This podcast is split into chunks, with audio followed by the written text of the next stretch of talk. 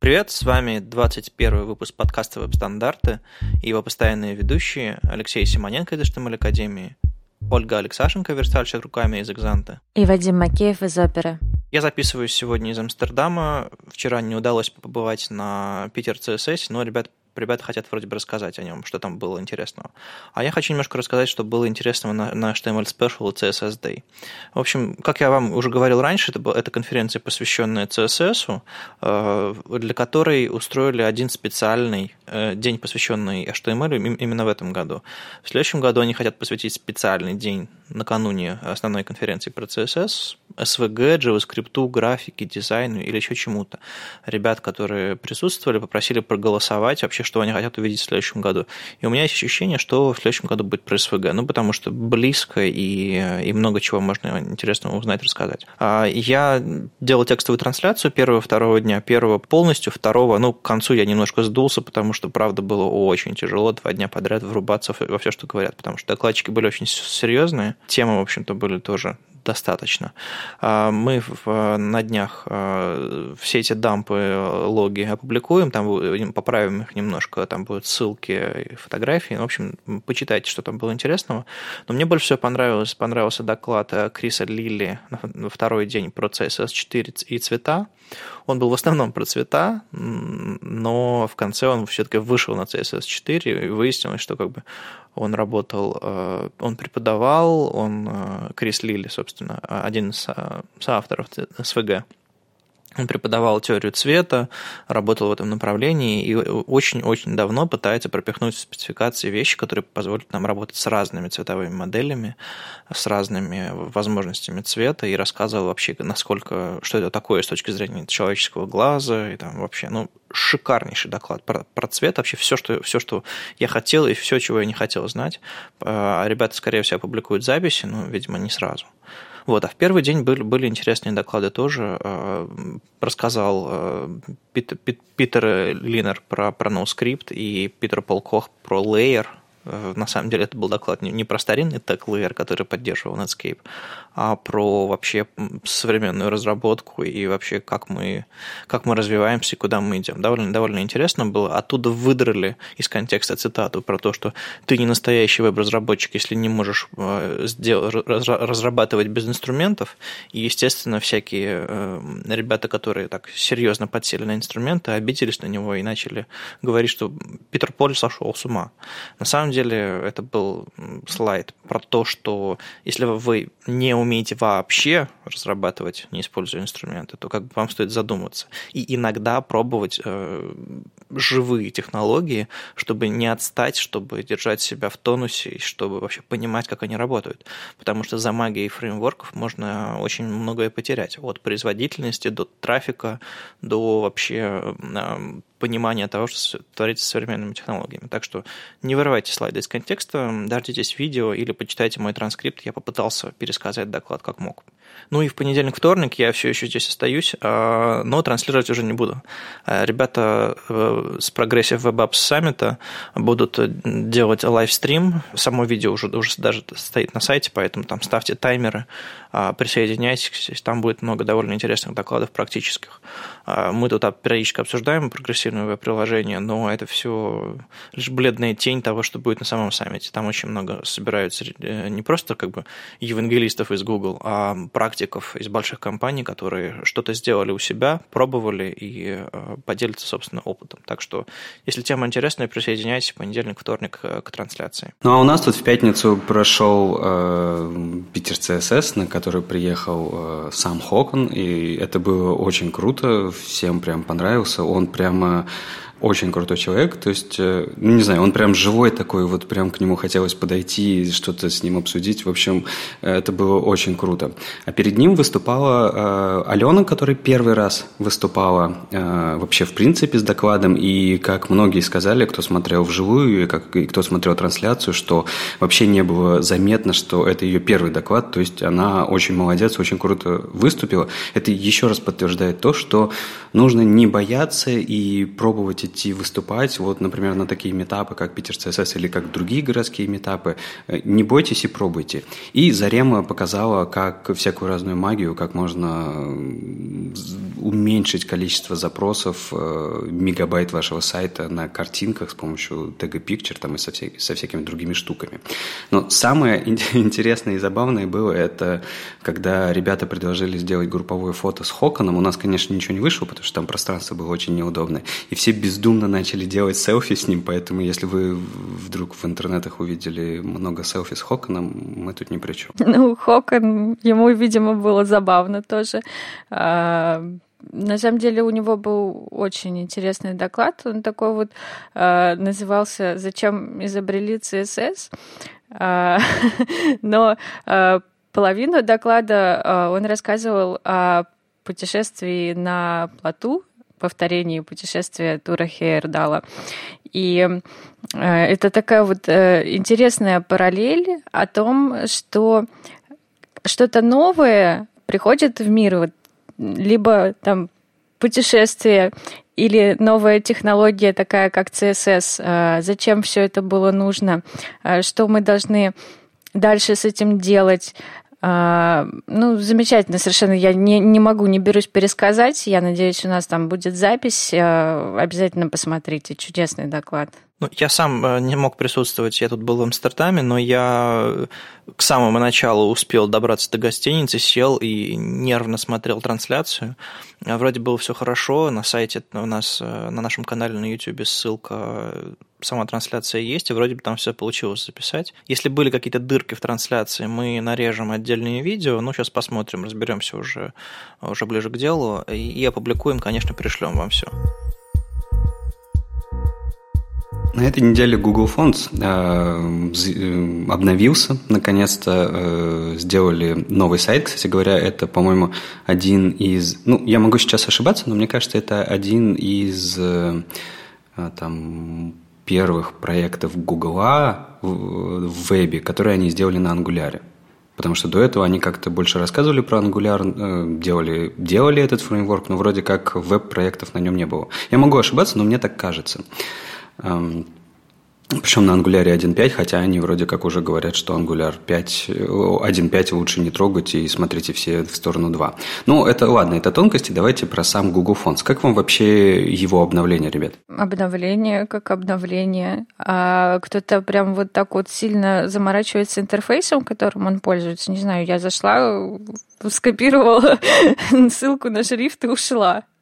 Что хорошего-то в этом, я даже не очень понимаю. Не, ну мне показалось, что давно пора было, потому что, правда, дизайн был десятилетней давности, ну ладно, пятилетней точно. В общем-то, как веб-приложение, работает оно вполне себе, вполне себе нормально, и шрифты можно копировать, и там искать, и, ну, естественно, немножко подтормаживает, потому что много шрифтов.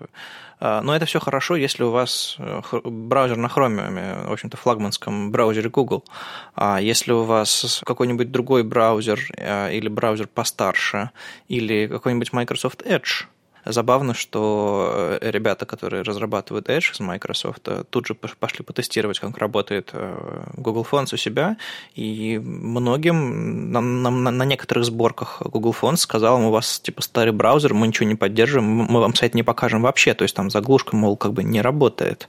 То есть они по user-agent у определяют и посылают браузер подальше.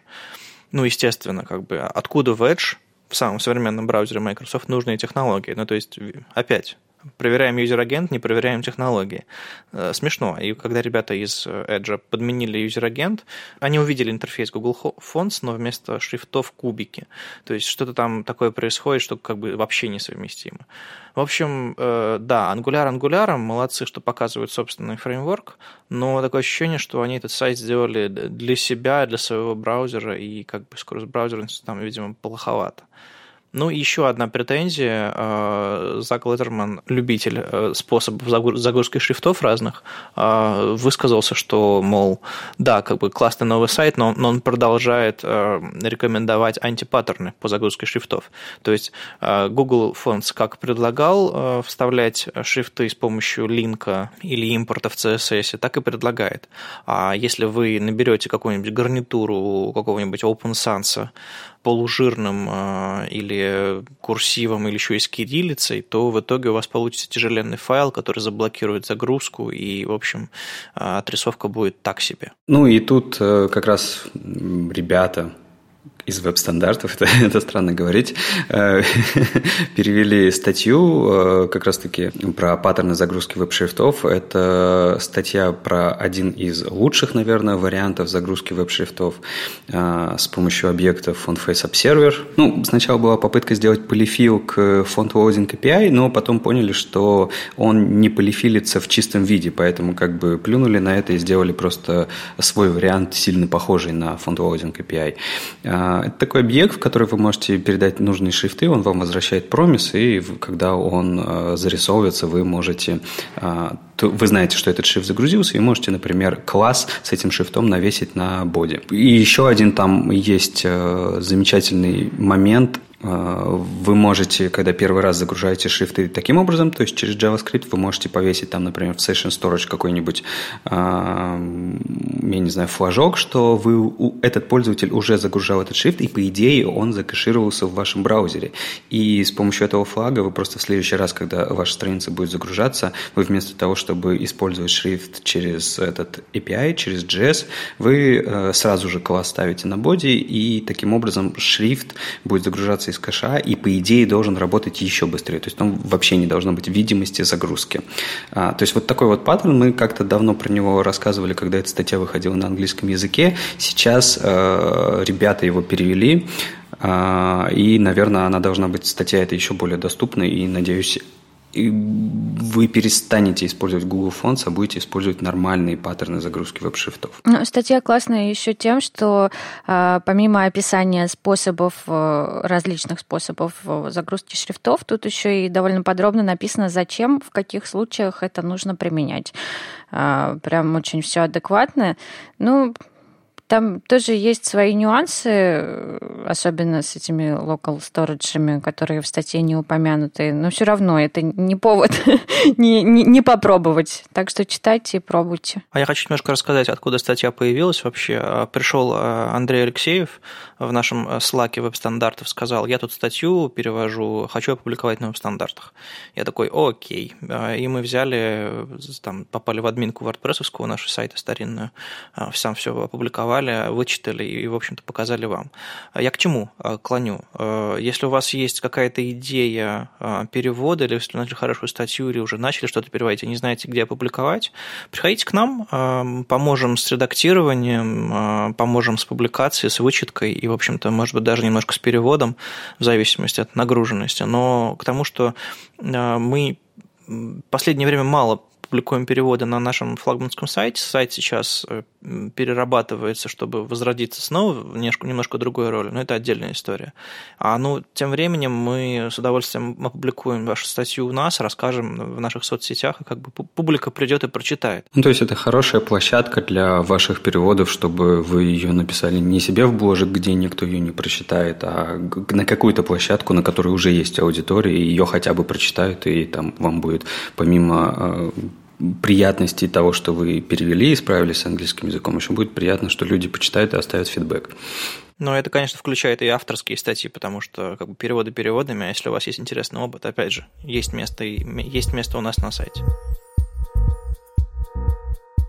Знаете, у нас на этой неделе еще была, по-моему, такая чумовая статья, что должен, что, должен знать HTML-верстальщик. И кажется, Вадим, ты рассказывал на неделе, что эта статья побила все рекорды по вовлеченности из социальных сетей, то есть все ее ретвитили, лайкали и так далее. Хотя статья вроде как, э, ну, банальная, просто она собрала все-все важные штуки в себе и показалась... Как вы думаете, почему она та- такую популярность вызвала? Ну, потому что все любят списки. Прям списки успокаивают. Ну да, у тебя появляется под руками такое руководство, по которым ты можешь пройтись, поставить, э, отметить галочками и сказать, да, вот это я знаю, а вот этого я не знаю.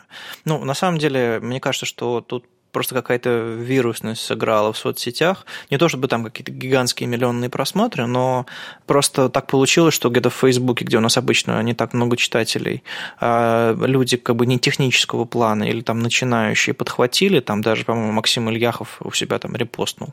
А, и э, люди начали, начали лайкать, постить, потому что, ну, это, в принципе, оно достаточно высушенное такое а, руководство, и там над ним, во-первых, можно поспорить, а, мол, как бы, если ты профессионал, если ты делаешь что-то так или не так, ты, естественно, можешь прийти высказаться. А с другой стороны, если ты новичок, ты можешь как бы получить себе такую эм, дорожную карту развития своих навыков на ближайший там год, э, год-два, поэтому это тоже, в общем-то, полезно. Так что это не первая попытка рассказать, что должен знать верстальщик, э, начинающий или продолжающий, но это довольно интересный сборник э, ссылок. Э, люди любят всякие ссылки, э, как бы две трети из этих ссылок не прочитываются, но все равно приятно иметь где-то в закладках э, руководство руководство, к которому можно потом вернуться. Как по мне, это список еще и довольно адекватный. Вот э, я много их видела, разных списков, и зачастую, ну, как-то они немножко не про то, например, с большим упором на JavaScript. А тут вот прям есть заголовок про HTML-верстальщика и список про HTML-верстку. Отлично прям приятно было почитать. По-моему, в заключении тоже отличная фраза, которую все забывают, но вот здесь не забыли. Это то есть самое важное, что отличает хорошего верстальщика, это внимательность к деталям.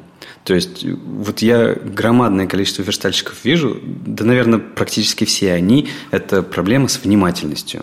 И я не знаю, как это происходит, наверное, глаз замыливается, пока все это переносится в теги, но с внимательностью у всех очень большая проблема. Именно поэтому все э, сложности с дизайном, дизайнеры недовольны, потому что типа верстальщик не переносит макет как есть, потому что он там его отступы не в 20 пикселей, а в 25 пикселей забывает, а для дизайнера это прям боль, по, боль в сердце там и так далее. И вот это качество, внимательность к деталям, а, оно самое важное в верстальщике, вообще наиважнейшее. И оно в этом списке тоже об этом говорится, и мне кажется, это вот очень хорошо. Это говорит о том, что список хороший.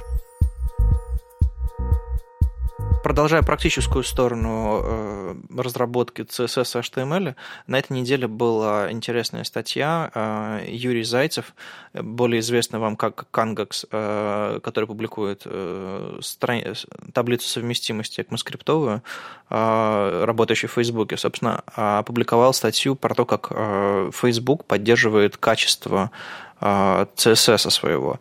И выяснилось, что, ну, в общем-то, ничего нового. Там они не с пёсьими головами в Фейсбуке и как бы совершенно нормальные разработчики, хотя есть немножко с другими задачами. Используют тот же самый э, style-lint, тот же самый post-CSS в основе всего этого. И, в общем-то, рассказали, что как бы регексами всего этого не, полу... не добиться, что какие у них есть линтеры и какие у них есть задачи, довольно интересно. И в конце такая маленькая маленькая деталь, мол, как бы э, вы слышали про то, что CSS в JS это как бы штука интересная, но мы, естественно, всю нашу кодовую базу на, на, на это перевести не можем, а может быть и не хотим. И, в общем, ну, интересная такая ремарочка в конце, мол, как бы мы тут CSS линтим и правим, но есть еще CSS в JS, и нужно, видимо, задуматься и немножко даже испугаться, не знаю. Ну, это, кстати, забавно, что в Фейсбуке ребята, которые делают React, которые React у себя используют, у них есть отдельное глобальное количество стилей, э, стилей, которые не в JS, то есть нормальные, обычные стили. Но тут просто, наверное, э, стоит понимать, что у них просто гигантская база этого кода и ее просто не впихнуть. То есть, ну, я не знаю, насколько они хотят или не хотят, но у них есть огромное количество legacy CSS кода, а, с которым нужно как-то работать. И вот как раз-таки переход на StyleLint, это, наверное, говорит о том, что они решили наконец-то заняться этим, то есть как-то структурировать то, что у них есть, понять, насколько этот код плох или хорош, потому что когда у тебя очень много CSS-кода, очень тяжело справиться без линтеров. И в этом смысле, конечно, StyleLint и StyleFMT, которые есть, э, очень сильно помогают. Мне вот, знаешь, заинтересовало, что ребята хотели, э, что они не просто использовали, они пришли пришли и хотят, по-моему, контрибьютить в StyleLint и хотят сделать так, чтобы э, все правила, ну, насколько возможно, э, могли фикситься сами. То есть я не знаю, хотят они это сделать в рамках Style FMT, я как-то не увидел этого текста. А, может быть, они хотят, чтобы StyleLint сам авто, автофиксил все, не очень понятно. Но, тем не менее, они не просто пользователи этого инструмента, они хотят в него контрибьютить. Ну, я слежу за StyleLint, и в последнее время у них много крупных обновлений, и вообще они большими темпами двигаются. Я туда приходил со своей заявочкой, чтобы у меня можно было линтить э, отбивающую, закрывающую скобочку в CSS, потому что я так пишу его, уж извините. Они поначалу так сказали, ой, знаете, сложновато, как бы надо, может быть, но ждем от вас, от вас pull реквеста, а потом раз, ну, уже буквально через неделю пришли с новым фиксом э, ребята, которые просто проходили мимо. Но ты ведь обещал уже избавиться от этого старого своего наследия и, наконец-то, не отбивать скобочку. Ну, не знаю, как-то очень привык строить деревья, строить свой код. Э, я уже а, а, облегчил свой код стайл а, от всяких э, других вещей, там, теги капсом, начал писать пробел после двоеточия, как бы, ну, не смотрите на меня так осуждающе. В общем, попытался привести его к обще, общедоступному э, стилю кода, но вот с, э, с отбиванием последней скобочки все не могу, очень-очень, ну, очень удобно читать.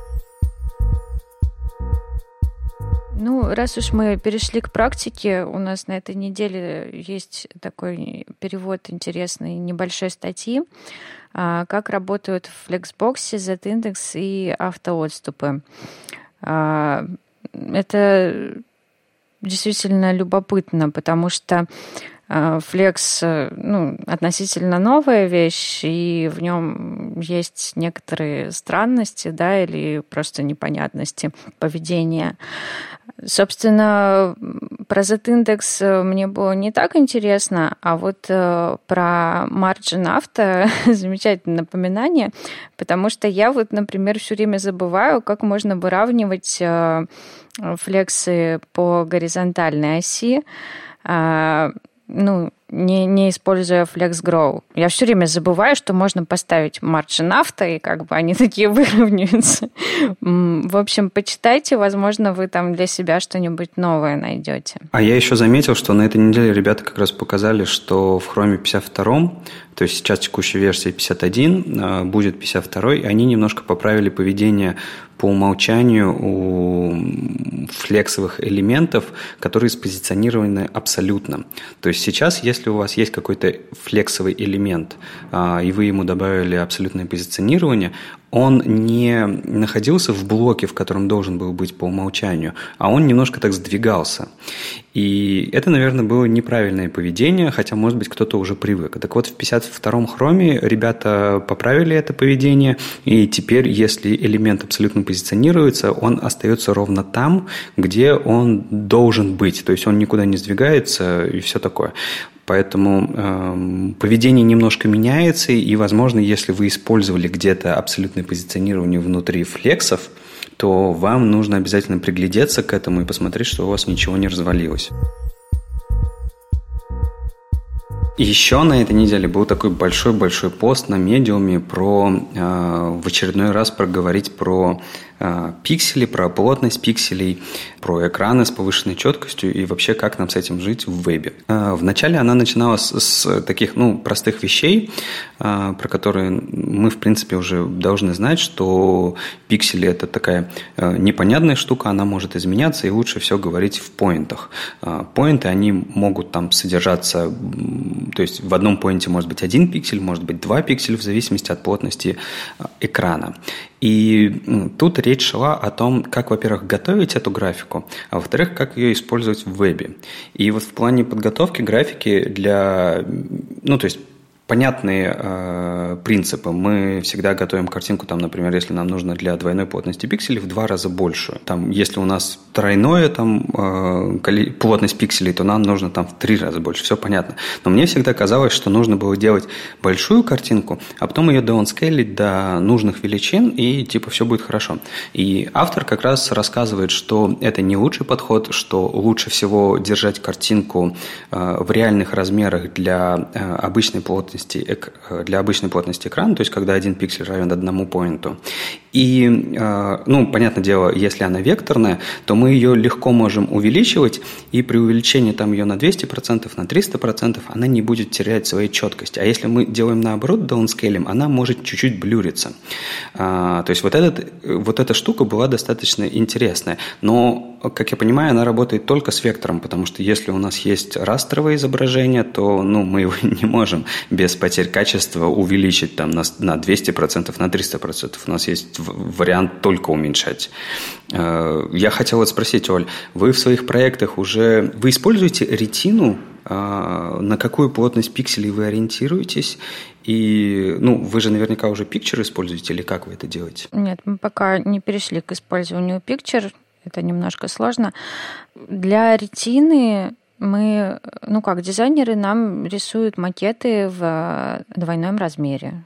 И, соответственно, для ретины у нас картинки в двойном размере, это если речь о растре, конечно, а для всех остальных в одинарном. Я тоже вот обратила внимание на этот момент в статье.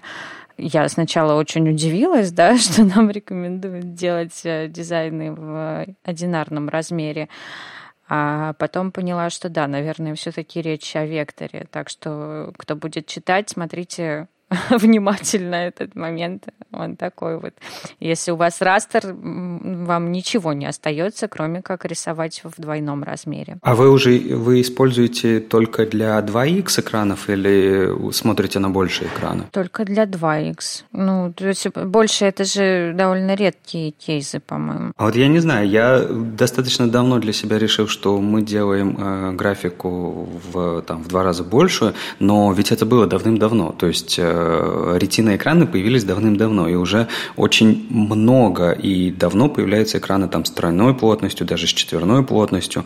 Там айфоны те же самые 6 плюс, 6s плюс, они же давно есть.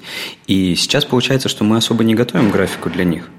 И вот мне кажется, это с чем связано?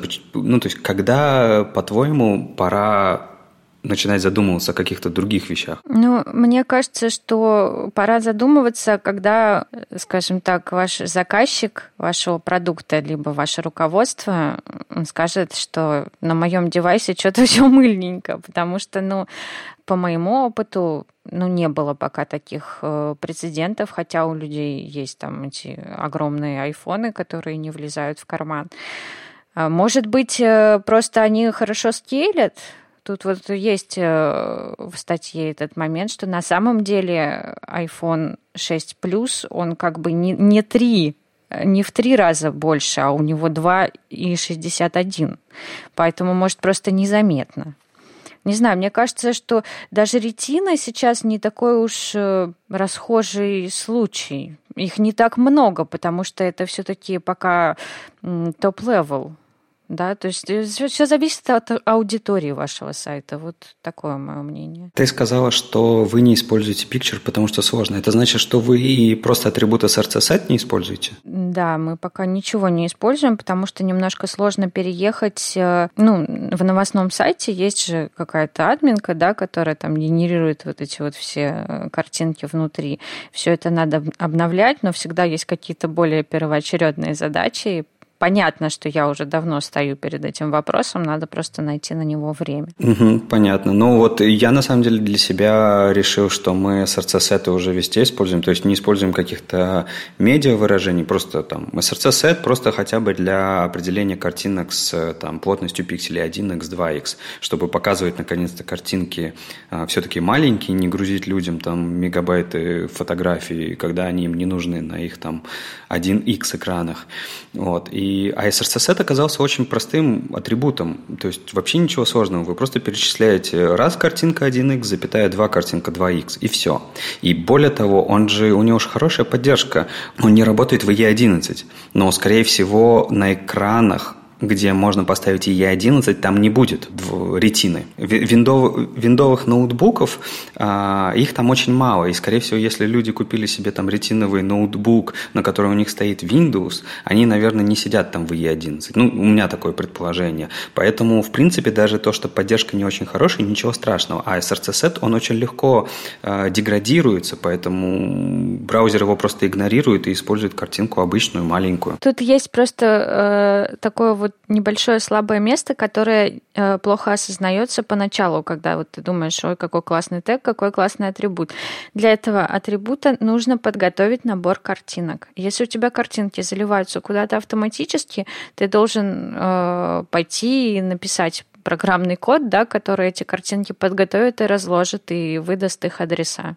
Ну, это все не... Это классно, но не так просто воткнуть в продакшн. Ну да, согласен. То есть, если у вас есть какая-то и правда CMS или админка или еще что-то, то как бы, ну да, тут надо немножко поработать. С другой стороны, если это те же самые просто приложения, которые работают э, на JS, ну, ничего сложного, по-моему. Все можно сделать сразу же. Да, да, конечно. На самом деле, тут еще в статье очень важный момент проскользнул о том, что экранов с разной плотностью пикселей их становится вообще очень много. Это вот как, э, помните, в одно время у нас было там расширение там 800 на 600 и 1024 на 768. И мы такие вот были между двумя этими расширениями. А потом их стало громадное количество, и там типа не было какого-то лидера, то есть у всех было по чуть-чуть процентов.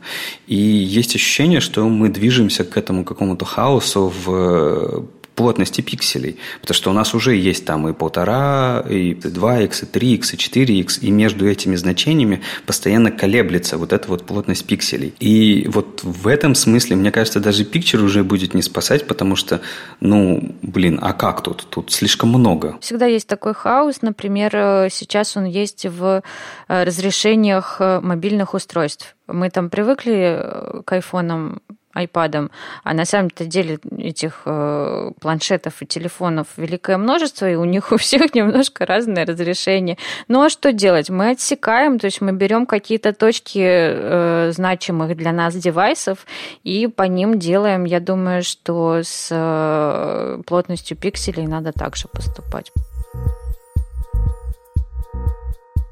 А еще была хорошая статья э, Иры Адаринкун, я все время боюсь выговаривать ее имя, но вроде я не ошибся. Она тоже решила, как и Вадим, который будет скоро делать доклад на эту тему, решила поднять тему э, выбора между ссылками и кнопками. То есть такая, опять же, простая тема, но почему-то постоянно возникают ошибки с ней. То есть, когда использовать ссылку, а когда использовать баттон. Мы уже определили, что нам не нужно делать, ну, вроде как определили, что нам не нужно делать спаны и дивы для интерактивных элементов. Ну, просто потому, что у нас есть баттон. Зачем нам спан и Оль, вы же наверняка не используете уже спаны и дивы для этих целей. Ну, я их никогда не использовала для этих целей. То есть у тебя были всегда ссылки? Да, у меня всегда были ссылки, потому что я всегда питала надежду, что э, мои коллеги сделают, э, чтобы эта ссылка работала сама по себе да, деградацию сделают, чтобы она работала без JavaScript. Но в какой-то момент э, года через четыре я поняла, что этого никогда не происходит. Никогда.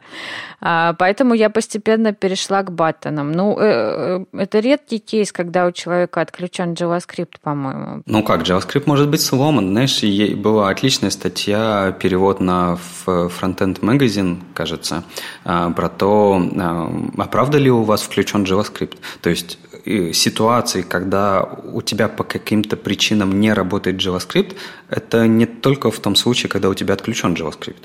То есть JavaScript, у него есть очень много разных ситуаций, когда он может не работать.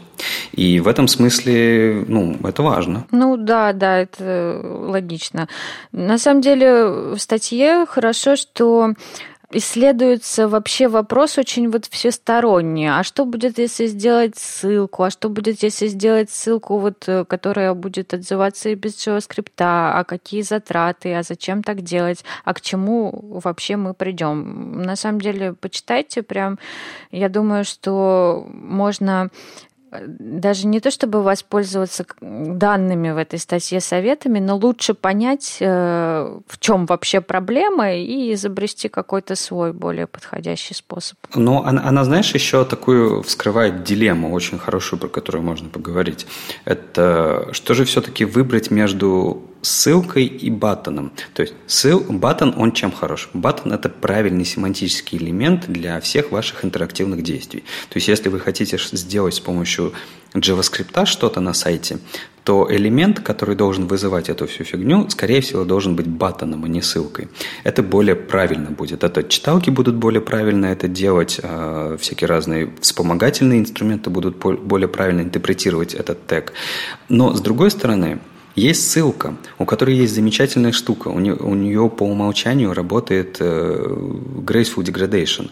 То есть, если у вас по какой-то причине JavaScript не будет работать, ссылка будет работать и дальше. То есть она будет просто переходить по хрефу. И вот она задается вопросом, у нас есть дилемма, что выбрать? Ссылка, которая семантически неверная, но по которой можно будет перейти на сайт в том случае, если JavaScript по какой-то причине сломается. Или баттон, который семантически верный, по которому, ну, как бы вроде как и все нужно делать, но если вдруг JavaScript сломается, у вас все сломается. И она предложила вариант, честно говоря, на мой вкус он какой-то стрёмный. Мне он не очень понравился. Вариант в том, что мы с помощью JavaScript будем подменять все ссылки на баттоны если я не ошибаюсь. И это достаточно странно, потому что, ну, она, конечно, решила свою дилемму. То есть э, у нее ссылки будут работать всегда по умолчанию. Если JavaScript будет включен и работать, э, все ссылки заменятся на баттоны, и тоже все будет работать. Но на мой вкус это какой-то вот очень костыльный способ, и не знаю, мне вот не очень нравится он. Ну, непонятно, зачем он нужен, потому что это семантика ради семантики. Он ничего вообще не дает. А если у тебя уже есть JavaScript, значит, у тебя все будет работать нормально и, так. Ну вот мне как раз эта идея с элементами, которые подставляются в тот момент, когда они нужны, очень симпатичная.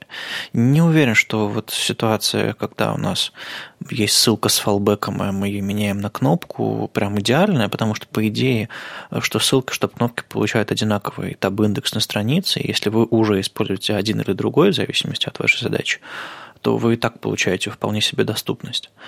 Здесь другой момент. Смотрите, вот у меня здесь довольно-таки паршивый интернет в Амстердаме, поэтому этот выпуск немножко такой полос, полосами, то я есть, то меня нет. Э, ну ладно, на, монтаже исправим.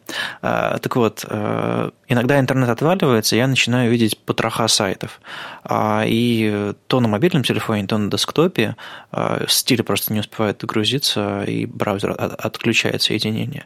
Так вот, я вижу, как разные сайты используют разные элементы. И иногда я вижу прям, знаете, в исходниках куча всего, что используется только JavaScript, что без JavaScript, ну и, соответственно, и без стилей чаще всего вообще не имеет никакого смысла. То есть там есть информация, ссылки, по которым можно перейти, еще что-то такое. А есть какой-нибудь скелет а, какого-нибудь JavaScript, JavaScript модального окошка, который можно открыть только JavaScript, и у него есть кнопка, и там торчит, она торчит в этом, а, в этом попапе и прямо в HTML странице. По идее, э, держать ее прямо в HTML смысла никакого нет. Ее можно засунуть в элемент template, ее можно и на HTML вставить, в зависимости от того, как вы вообще понимаете и любите. А вот держать в HTML не очень понятно зачем. Так вот, э, к чему веду, что такие вещи имеет смысл вставлять с помощью JavaScript, раз уж они работают только с JavaScript, раз уж они являются вот такими вот э, зависимыми и не имеют смысла без него. Поэтому что-то есть здравое в идее Ира. Помимо этого, реально в статье есть очень здравые мысли, поэтому почитайте и решите что-нибудь для себя. Мы не могли обойти стороной э, большое событие в компании Apple. Это большая конференция VVDC с ее кейнотом и с огромным количеством разных э, еще толков. На этой конференции компания показала, а, ну, что нам интересно в плане веба. Она показала, во-первых, а, Safari, следующую версию и что они там будут делать. Они показали Safari 10, И там было, на самом деле, очень много интересных моментов. Э, очень много они поработали со стандартами, они наконец-то э, допиливают версию Shadow DOM, которая version 1, а не version 0, то есть уже актуальную спецификацию. Поэтому, э, наверное, будет большой прогресс там у веб-компонентов, потому что все остальные браузеры быстро обновляются и смогут быстро поправить, а Safari он такой медленный, поэтому если в нем появляется, значит все хорошо. Ну, конечно же, они опять рассказали, напомнили о том, что Поддержка E6 у них шикарная, и все будет хорошо. А, рассказали о том, что а, модуль э, ECMAScript Internalization у них теперь тоже поддерживается, как и в остальных браузерах, поэтому у нас мы можем наконец-то в JS работать с интернационализацией кросс-браузерную то есть во всех браузерах одинаково. И, конечно, напомнили про свои 3D Touch эвенты, которые совсем не совместимы со спецификацией.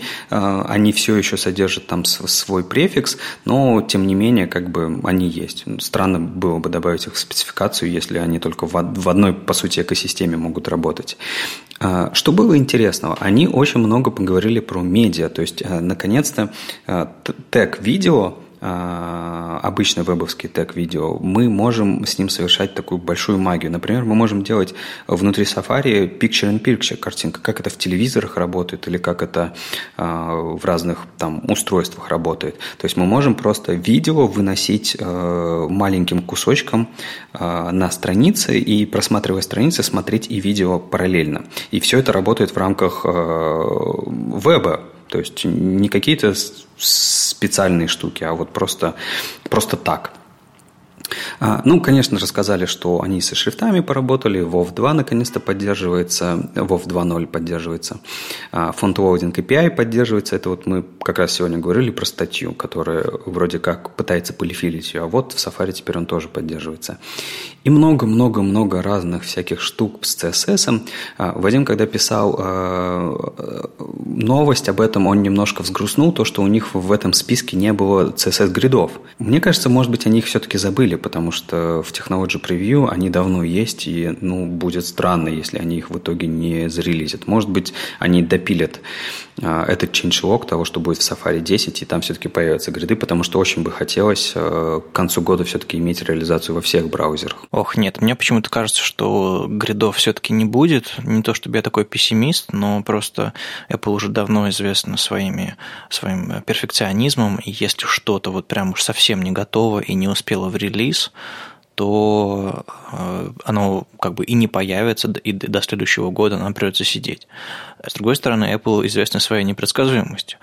А с третьей, так вообще, э, они же недавно выпустили промежуточный релиз, там, по-моему, был Safari 9.1, в котором обновились веб-технологии.